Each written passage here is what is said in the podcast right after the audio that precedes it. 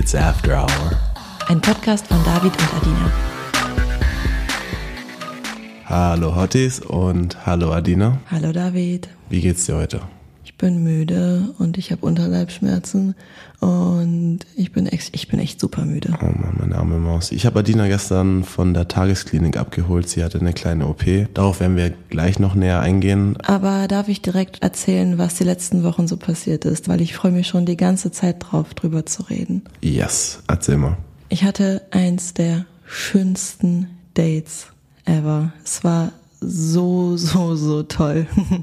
Und zwar hatten wir in der letzten Folge erzählt, dass es auf deiner Geburtstagsparty eine unglaublich interessante Frau gab, zu der ich so eine besondere Connection gespürt habe. Und deswegen wollte ich auch, dass unsere erste gemeinsame Nacht etwas Besonderes ist. Und wir waren in einem richtig sexy Hotel und das war einfach alles so perfekt. Und ich hatte die Analogkamera mit, um die Nacht einfach in Erinnerung zu behalten. Ich finde es immer noch deutlich schöner als mit dem Handy. Und du hattest an dem Abend eigentlich auch ein Date gehabt, was dann aber abgesagt wurde. Also wusste ich, dass du zu Hause bist und theoretisch auch Zeit hättest. Und dann dachte ich irgendwann so ziemlich spontan, es wäre doch eigentlich ganz cool, wenn du auch kommst und dann kannst du auch noch von uns beiden ein paar nice Fotos machen. Ja. Und dann hat sich da so ein bisschen so ein Dreier entwickelt, der sich aber für mich gar nicht unbedingt wie einer angefühlt hat. Echt jetzt? Warte mal, warum? Weil, wenn ich mit ihr zusammen bin, hat sie meine volle Aufmerksamkeit und ich habe das Gefühl, jede Sekunde, die ich nicht sie anschaue, ist eine verschwindete Sekunde. Und das Geile war, dass du halt einfach wie so ein Sextoy dabei warst. Also wir konnten einfach deine Finger benutzen und deinen Schwanz benutzen, als hätten wir so eine lebendige Premium-Sexpuppe dabei. Aber es hat sich deswegen für mich eben nicht so wie so ein klassischer Dreier angefühlt, weil mein Fokus so krass auf ihr lag. Und es war für mich total spannend und neu, das zu erleben. Es hat total Spaß gemacht. Ich muss sagen, ich glaube, jeder Mann wäre damit einverstanden gewesen, da als Toy fungieren zu dürfen. Wie war es denn für dich? Es war voll überraschend. Es war wirklich überraschend, weil ich ähm, wollte eigentlich ausgehen und dann bin ich doch nicht ausgegangen, habe daheim gechillt, ähm, habe gesmoked, habe ein bisschen rumgetanzt und dann ähm, habe ich plötzlich einen Anruf von dir bekommen, so ey, wäre cool, wenn du kommst. Und dann habe ich mir gedacht so, hm, wie fahre ich da jetzt am schnellsten hin? Und ähm, habe mir dann Miles genommen, ähm, habe Fat Kapi geblastet. Ich weiß gar nicht, welcher Song das war. Ja, Kapi, glaube ich, hieß der. Ja, der ist geil. Er war wild. Es war so, es war die geilste Hinfahrt durch Berlin, weil ich musste von Osten ganz in den Westen rüberfahren. Es war echt ein Stück, aber es war mega geil, der Weg. Der Hinweg war schon geil und dann, als ich dort ankam, wir haben ja erst mit Bildern angefangen. Ich habe von euch beiden, glaube ich, ein paar coole Pics gemacht. Auch Handy, Videos und keine Ahnung was. Und ja, hat Spaß gemacht. Ah, und was ich auch unbedingt noch verraten wollte, war, dass ich es mega geil fand, euch beide gleichzeitig zu fingern und euch dabei anzuschauen, wie ihr abgeht dabei. Und was ich auch sehr hot fand und mich aber auch überrascht hat, war, dass du der sehr dominante Part warst. Und ja, das fand ich nice. Also, again sometime soon. Ey, und du hast noch gar nicht übers Hotelzimmer geredet, weil das ist so ein bisschen ein burlesque angehauchtes Hotel. Sehr, sehr sexy. Und wir hatten da eine freistehende Badewanne mitten im Raum. Ja, das war voll nice, im Laufe der Nacht immer mal wieder in die Wanne zu springen. Ja, ich, ich fand die Atmosphäre schon allein sehr hot. Und die eine Sache, die du vorhin gerade schon kurz angesprochen hattest, auf die wir gerade nochmal ganz fix eingehen, bevor wir zum Thema der heutigen Folge kommen. Wir haben ja letzten Herbst irgendwann mal eine Folge über Verhütung gemacht und da ging es auch darum, wie wir jetzt verhüten, weil meine Hormonspirale zu dem Zeitpunkt langsam abgelaufen war. Das ist jetzt einige Monate her und ich habe wirklich sehr, sehr lange überlegt, ob ich nochmal eine Hormonspirale nehme und meine ganze Verhütungsgeschichte und meine Bedenken und was das Hormonthema alles angeht, das hatten wir ja bereits in der Verhütungsfolge besprochen und Ich hatte mir mit der Entscheidung, wie es jetzt da weitergeht, echt ordentlich Zeit gelassen und bin letztendlich zu dem Entschluss gekommen, wieder dieselbe Spirale mit Hormonen zu nehmen, weil Kupfer für mich nicht in Frage kommt aufgrund möglicher allergischer Reaktionen und ich bei natürlicher Verhütung permanent Angst hätte, schwanger zu werden. Vor allem, weil ich ein Kind wenn es von dir ist, jetzt nicht abtreiben könnte. Jetzt aktuell in unserem Alter, in dieser Beziehung und weil es von dir wäre, ich glaube, ich könnte das nicht. Und deswegen möchte ich einfach die sicherste Verhütung haben und das ist nun mal die Hormonspirale. Und mein Eingriff war gestern. Und deine Community hat ja dir ein paar Fragen gestellt zu der OP und zu der Hormonspirale und die erste und wichtigste Frage dazu war, wie lange darf man nach dem Einsetzen der Spirale keinen Sex haben? Also auf meinen OP-Unterlagen steht drei Wochen kein Geschlechtsverkehr. Die Ärztin meinte zu mir zwei Wochen, aber man muss ja auch dazu sagen, dass es sich dabei nur um penetrativen Sex handelt, der verboten ist. Also Sex ist ja viel mehr als das und wir können jetzt die nächsten zwei, drei Wochen mit Deep Throat und klitoralen Orgasmen Spaß haben. Anal geht ja immer. Ja, bei mir nicht, aber bei dir auf jeden Fall. Mal schauen. Die nächste Frage, die sehr häufig gestellt wurde, war, warum hast du das Ganze in Vollnarkose gemacht? Weil ich auch direkt eine Hysteroskopie gemacht habe, wird das so ausgesprochen? Magst du mal erklären, was das ist? Also eine Hysteroskopie ist ähm, eine Gebärmutterspiegelung, also eine Spiegelung der Gebärmutterhöhle, wo man durch die Vagina, durch die Cervix, also der Gebärmutterhals und dann den Innenraum des Uterus anschaut. Und dabei lassen sich eben Veränderungen der Gebärmutterwand erkennen. Man kann Blutungsstörungen abklären und wenn das Ganze in Vollnarkose erfolgt, kann auch eine Ausschabung erfolgen, um verändertes Gewebe zu entfernen und zu untersuchen. Es ist nämlich so, aufgrund von hormonellen Ursachen, beispielsweise wenn man schon sehr lange hormonell verhütet, so wie es bei dir der Fall ist, dann kann die Gebärmutterschleimhaut verdickt sein und da ist es zur Krebsvorsorge wichtig, alle paar Jahre das Ganze zu prüfen. Und ich habe mir einmal die Jaides ohne Narkose einsetzen lassen und da bin ich bewusstlos geworden. Und deshalb dachte ich mir, dann kann man direkt auch diesen schmerzhaften Part 2 in 1 mit der Gebärmutterspiegelung machen. Ich glaube aber mittlerweile gibt es seit einigen Jahren so eine neue und einfachere Methode, wo das nicht mehr so weh tut, wenn man die einsetzen lässt. Wenn du könntest, wie würdest du den Schmerz beschreiben? Es ist jetzt, wie gesagt, schon ein paar Jährchen her. Mm, also einige Frauen sagen, dass das ungefähr in die Richtung geht, wie sich eine Wehe anfühlt. Ich finde es ja so crazy, dass wir Männer das Glück haben, diese Schmerzen nie in unserem Leben spüren zu müssen. Aber rein aus Interesse würde ich das ultra gerne mal nachempfinden. Und ich glaube, es gibt ja irgendwo sogar so Elektroelektroden, die man sich an den Bauch schnallt, die dann so etwas einigermaßen simulieren. Stimmt, das gibt's ja nicht nur für Wehen, sondern auch für generelle Periodenschmerzen. Boah, lass uns mal so ein Ding besorgen. Oh ja, und dann probieren wir es einfach mal aus. Ich check mal, wie krass meine Schmerztoleranz ist und packen es dann in den Podcast. So, und nächste Frage. Wieso hast du dich für die Jaides entschieden?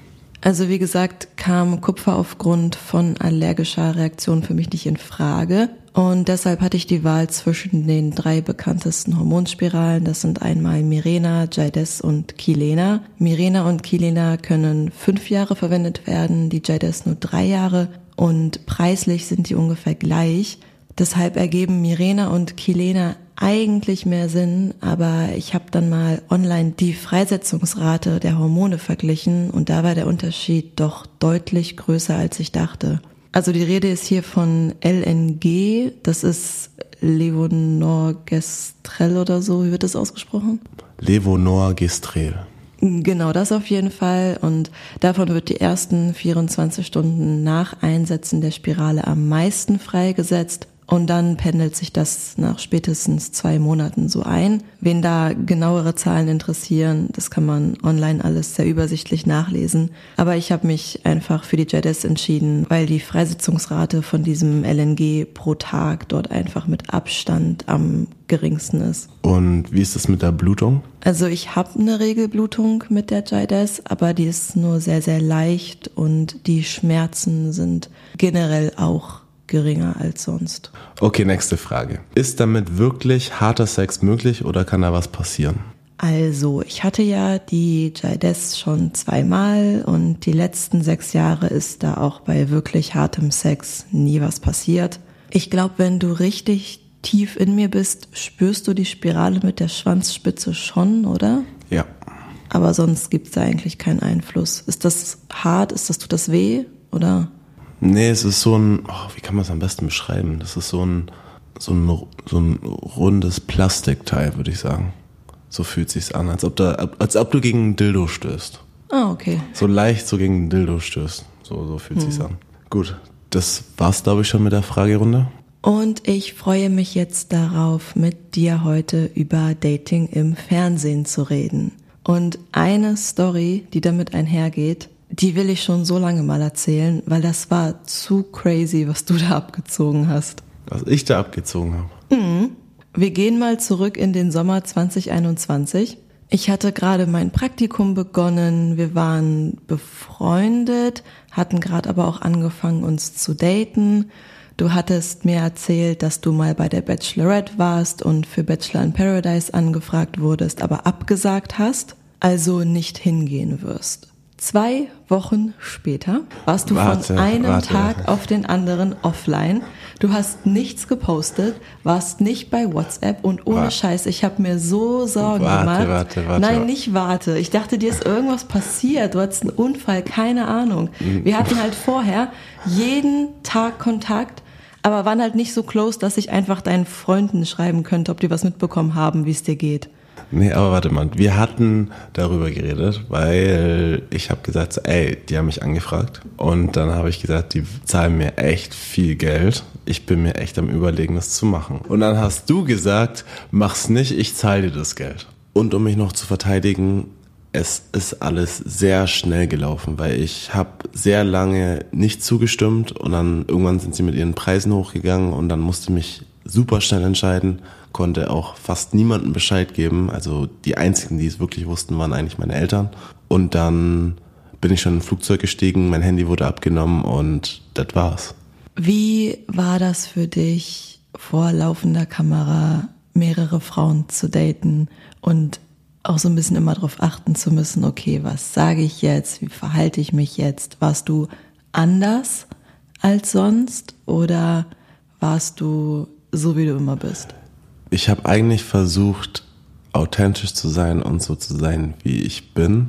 Weil ich finde immer, wenn man sich verstellt, dann verbraucht man so viel Energie, irgendwie so eine Fassade aufzubauen. Und dann muss man diese Fassade die ganze Zeit aufrechterhalten. Und da hatte ich irgendwie keinen Bock drauf. Deswegen wollte ich mich eigentlich nicht verstellen. Ich wollte eigentlich einfach ich selbst sein und da einfach mein Ding machen. Und wie gut hat das funktioniert? Am Anfang, selbst es war ja meine zweite Show und selbst da war es am Anfang schwierig, die Kameras komplett auszublenden, weil ich bin eigentlich auch eher so vom Typ wie du, dass ich darüber nachdenke, was ich sag, vor allem in der Öffentlichkeit. Und dann fange ich oft sehr schnell das Schwitzen an, weil ich dann immer so viel nachdenke und dann, wenn ich zu viel nachdenke und mir Druck mache, dann fange ich das Schwitzen an. Und das war ja dann auch immer ungünstig, wenn man dann auf Dates plötzlich das Schwitzen anfängt oder, oder in den Interviews plötzlich krass das Schwitzen anfängt. Das war immer so ein bisschen unangenehm, aber ähm, ja, das ist so das Einzige, was ich, mit dem ich ein bisschen Probleme hatte. Wo du gerade sagst, das war ja deine zweite Show.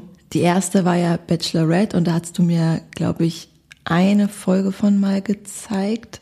Ich habe dir, glaube ich, so einen so Schnelldurchlauf von einer Folge, von so einer, die die ganze Folge auseinander nimmt. Ah ja, das kann gut sein. Und zwar, da hattest du ein Einzeldate mit der Gerda Lewis. Ja. Und es ist so lustig. Du hast scheinbar der Produktion gesagt, du kannst Klavier spielen. Was heißt scheinbar? ich kann Klavier spielen. Auf jeden Fall haben sie dir da ein Klavier hingestellt und es am Ende dann so zusammengeschnitten, als sehe es so aus, dass du das überhaupt nicht kannst. Ja, es war ein sehr unangenehmer Augenblick in meinem Leben. Das ist so lustig. Ja, es war hart, ne? es war echt hart. Vor allem das Ding ist, ich bin dann auch heimgekommen in die Villa und alle Boys, boah, krass, wie war's, wie war's? Ich, ja, war eigentlich voll nice. Ich habe ein bisschen Klavier gespielt, die so, oh, alle sind voll durchgedreht, so scheiße, scheiße, scheiße. Und im Nachhinein dann, als die anderen Jungs es dann auch im Fernsehen gesehen haben, habe ich dann 10.000 Nachrichten von denen bekommen. Da heißt so, Digga, du hast ja voll übertrieben, was ging da ab? Das war ja voll flop. Ich so, Digga, so schlimm war's. Safe nicht. Aber was genau war denn da passiert in dem Moment auf diesem Einzeldate? Ja, also wir sind erstmal ins Boot gestiegen und ich habe sie durch so einen Teich gepaddelt. Und dann stand da plötzlich ein Flügel und mir wurde gesagt, ey, es wäre cool, wenn ich jetzt was spiele. Ich spiele halt eigentlich nur mit Noten. Also ich habe ein paar Lieder im Kopf, aber auch in der Situation, wenn es ein bisschen, wenn man so ein bisschen Adrenalin geladen ist, dann fällt einem meistens nichts einfach so spontan ein. Und dann saß ich da und habe mir gedacht, so fuck, welches Lied kann ich jetzt noch auswendig? Und dann habe ich so ein bisschen rumgeprobt, welches Lied ich vielleicht spielen könnte. Das haben die natürlich auch mit reingenommen, wie ich so ein bisschen rumplimper. Und dann habe ich, habe ich halt so ein bisschen Pink Panther angefangen, aber ich konnte halt das ganze Lied nicht mehr, habe dann abgebrochen, dann ein anderes Lied angefangen, das dann auch ein bisschen gespielt bis zur Hälfte, habe dann auch abgebrochen und dann habe ich halt noch so ein paar Lieder versucht anzufangen, aber das ging halt nicht und dann haben die halt nur diese Teile rausgenommen, wo ich halt so ein bisschen anfange. Das hat sich halt echt scheiße angehört und kam auch scheiße rüber. Oh, das ist so lustig. Ja, mein Klavierfail. Aber ich muss sagen, ich habe echt viel Hate dafür bekommen, ne? Wieso Hate? Ja, mir haben voll viele Leute geschrieben, ähm, warum machst du auch allen was vor, dass du Klavier spielen kannst und du kannst es gar nicht. Fängst schon da an zu lügen, bla bla bla. Ich so, wow.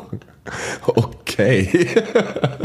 Fängst schon da an zu lügen. Ja, also Leute fanden es nicht mal lustig, voll viele haben es voll ernst genommen. Aber so eine Szene, die dann ganz anders gezeigt wurde durch den Schnitt, als sie in der Realität war, gab es bei Bachelor in Paradise so nicht, oder? Nee, nicht, dass ich mich erinnern kann.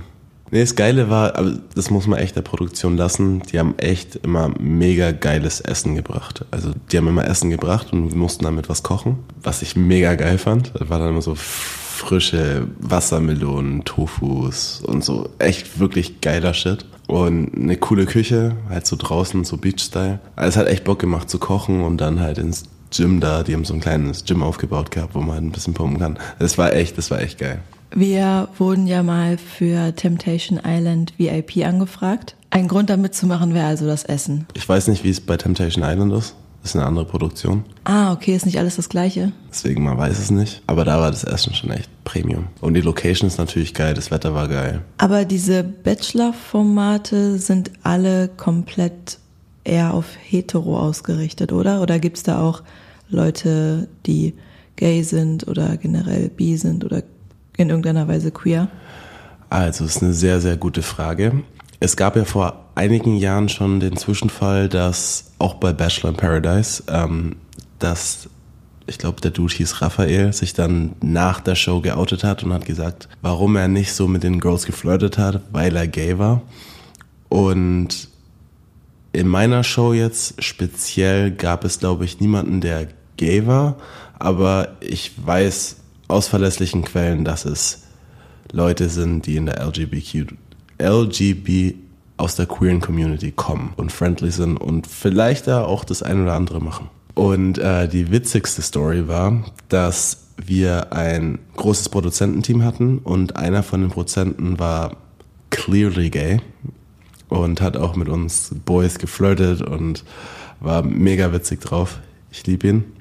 Und in der Show wusste, glaube ich, bis dahin wirklich niemand, dass ich bi bin oder ähm, heteroflexibel, wie auch immer man es nennen will. Und nach der Show dann war ich auf einer Gay-Sex-Party eingeladen, also einem Berliner Chill oder Berliner Chill Session. Und ich war dort und war alles cool. Wir haben alle so ein bisschen Fun gehabt und plötzlich drehe ich mich um und dann steht der liebe Produzent vor mir. Und ich habe mir gedacht, so, wie funny, wie klein ist Berlin. Und ähm, ja, war auf jeden Fall eine lustige Story. Wir haben auf jeden Fall sehr gelacht. Das ist aber generell so funny, wen du da immer mal wieder auf diesen Chill-Sessions triffst. Gerade was so die bekannten Fernsehgesichter angeht. Es sind einfach viel, viel mehr Leute bi, als man denkt. Und nun ist es ja so, dass du dort eine gedatet hast und auch ihre Mutter kennengelernt hast und auch off-cam, also nicht, dass die Kameras das mitgekriegt hatten, mit der in einem Hotelzimmer Sex hattest. Und am letzten Tag hast du dann die Entscheidung gehabt, okay, gehe ich mit ihr zusammen nach Hause oder nehme ich die 10.000 Euro? Und du hast dich dann für das Geld entschieden. Man bekommt ja viel nicht mit, was hinter den Kulissen passiert, was man auch in der Zeit bespricht, in dem es keine Kameras gibt. Und wir hatten nach unserem Elterndate, meine Eltern sind ja nicht gekommen, noch so einen halben Tag, wo eben keine Kameras mit dabei waren und wir einfach so ein bisschen reden konnten. Und in der Zeit haben wir oder waren wir uns einig, dass bei uns beiden noch keine Gefühle da sind und wahrscheinlich auch keine Gefühle kommen werden. Wir fanden uns cool so als Freunde und deswegen war mir klar, dass wir nicht als Paar hier rausgehen. Und dann als das Geld noch dazu kam, war das für mich so ein, oh ja, cool Nimmt sie auch safe das Geld, so, but I thought wrong.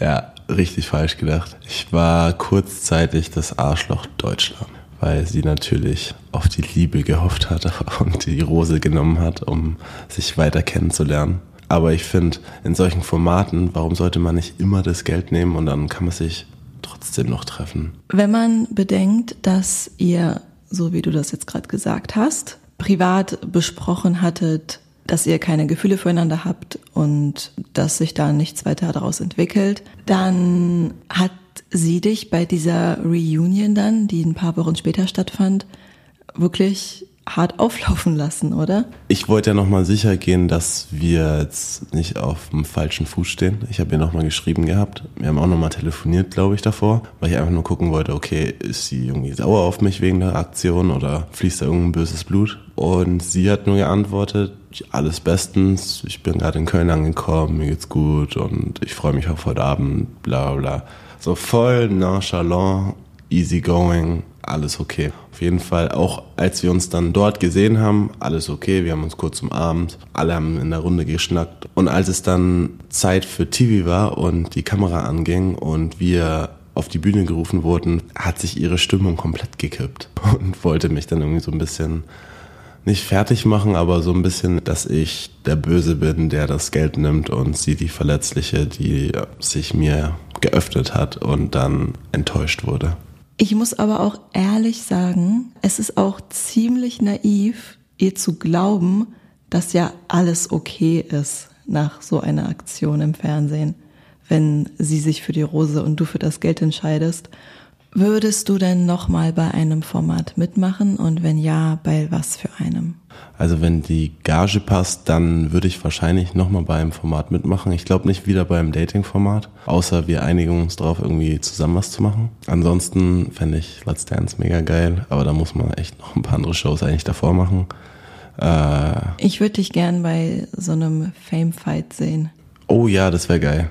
Würdest du bei irgendeinem Format mal mitmachen?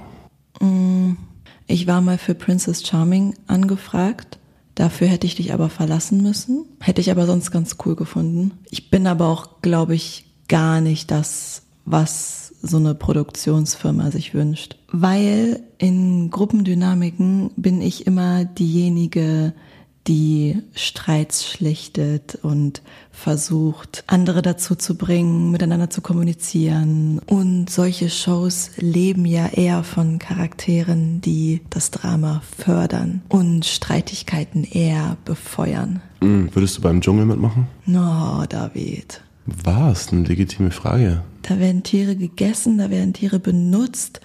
Das ist grauenvoll. Ja, so habe ich noch nie über den Dschungel nachgedacht, weil ich habe immer gedacht, ja, es ist gut bezahlt, man erlebt was, man muss irgendwelchen Ängsten sich stellen, aber ich habe nie darüber nachgedacht, dass die Tiere an sich ja dort auch gequält werden, obwohl es ja Insekten und Reptilien und keine Ahnung was so so Dschungeltiere sind, sind es ja trotzdem Tiere. Habe ich noch nicht drüber nachgedacht, hast du eigentlich vollkommen recht. Danke auf jeden Fall für das kleine Interview. Es hat Spaß gemacht, mal meine Seite von dem ganzen Preis zu geben und alte Zeiten Revue passieren zu lassen. Und vielleicht gibt's ja bald mal wieder News im Reality Trash TV Kosmos. Aber jetzt erstmal zu deinem Beziehungstipp. Was hast du heute für uns? Wenn wir zwei, drei Stunden weg waren, also beispielsweise ins Kino gegangen sind oder essen gegangen sind, whatever, und dann nach Hause kommen, wie begrüßt uns Bella? Sie rennt die Treppe runter und rennt fast an uns vorbei, weil sie so schnell läuft und schwanzwedelnd und hechelnd und wirft sich auf den Rücken und wenn sie super aufgeregt ist, dann pinkelt sie auf den Boden und ja. Für Hunde ist es das Highlight des Tages, wenn man wieder nach Hause kommt, ne? Mhm.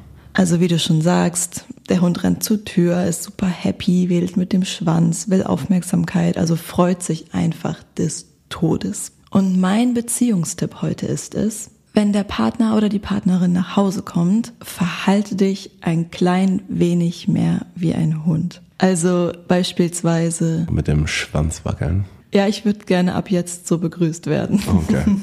halt beispielsweise, wenn du abends von der Arbeit nach Hause kommst, macht es ja einen riesen Unterschied, ob ich dir vom Sofa aus einfach so ein Hallo zurufe oder ob ich zur Tür renne und dich umarme. Also die Energie und die Freude, die man demjenigen entgegenbringt, der gerade in den Raum kommt, die können darüber bestimmen, wie die ganze Stimmung so ist. Definitiv.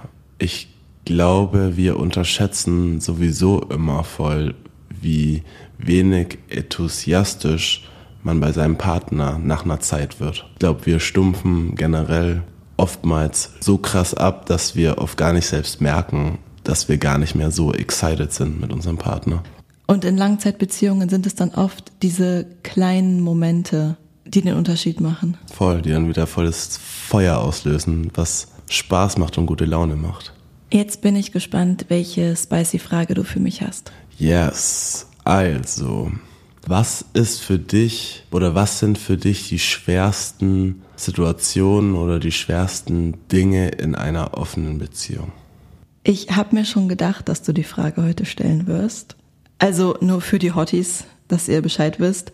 Du hast mir die Frage gestern Abend schon gestellt und ich hatte nicht wirklich eine Antwort drauf.